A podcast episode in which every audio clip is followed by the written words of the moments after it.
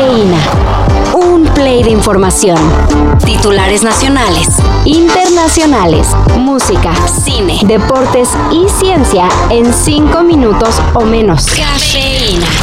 La Suprema Corte le dio un buen corte al llamado Plan B de la reforma electoral de AMLO. para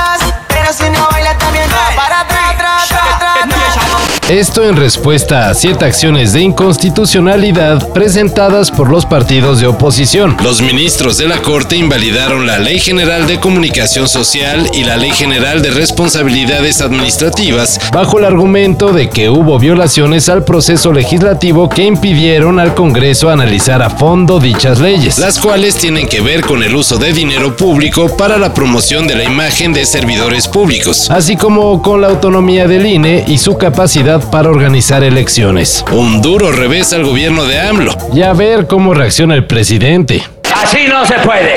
No quiero politiquería, no quiero grilla. Y hablando de oposición, Pues es que los gatos ellos están equivocados, pero la buena, la mera, mera buena soy yo. una de las principales aspirantes a representarla en 2024, o sea, Lili Telles, sí, en serio, Lili Telles, pidió a sus seguidores no avergonzarse por defender a la ultraderecha, digo, a la derecha moderna. A nadie debería avergonzarle defender la vida, el esfuerzo individual, la familia, la propiedad privada, el orden y el Estado limitado. A nadie debería de avergonzar defender un modelo de educación libre de adoctrinamiento partidista y de ideologías de género. Así, Lili Telles dejó en evidencia que además de mucho veneno contra la 4T y AMLO, su proyecto político tiene harto ataque en contra de la comunidad LGBT. Al respecto de las declaraciones de Telles, activistas defensores de derechos humanos expresaron su preocupación por el discurso de ultraderecha que tiene alguien que no solo es senadora, sino también considerada para ser presidenta de México. Yo estoy en la Cámara de Diputados. Aquí me van a poner la banda presidencial de México.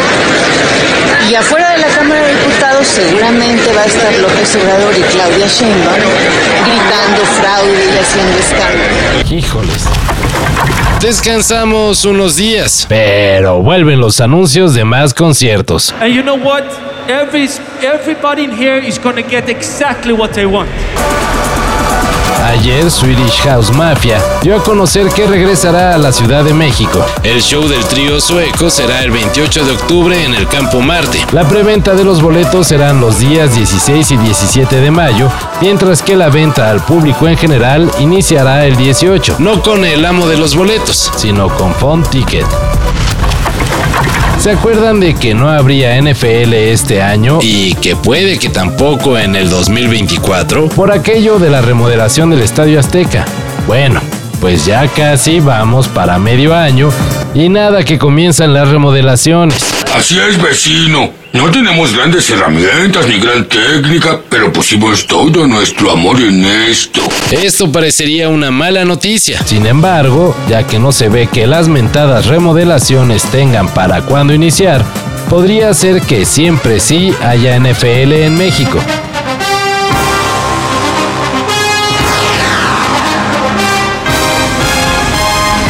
Esto se confirmará el 10 de mayo cuando se anuncien oficialmente los partidos internacionales de la NFL. No se emocionen mucho. El presidente de la Femex Food, John de Luisa, dijo que informará sobre las remodelaciones del Azteca a mediados de año. O sea, pues ya merito. Calma, mi avisti Pirijillo. Hicieron su mejor esfuercillo, pillo. Hay que ser amabilillo con los vecinillos. ¡Oh, pedacillos estúpidos, maldita sea! ¡No tienen cerebro!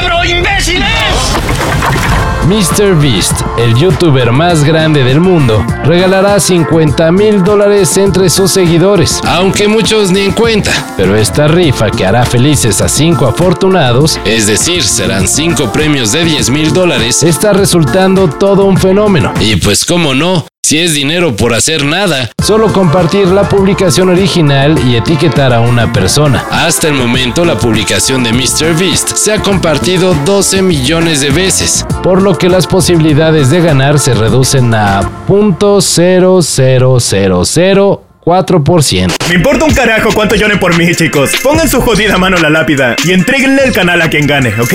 Y no lo molesten por eso, es mi última voluntad. Pero pues nada se pierde con intentar. Todo esto y más de lo que necesitas saber en sopitas.com. El guion corre a cargo de Álvaro Cortés y yo soy Carlos el Santo Domínguez. Cafeína.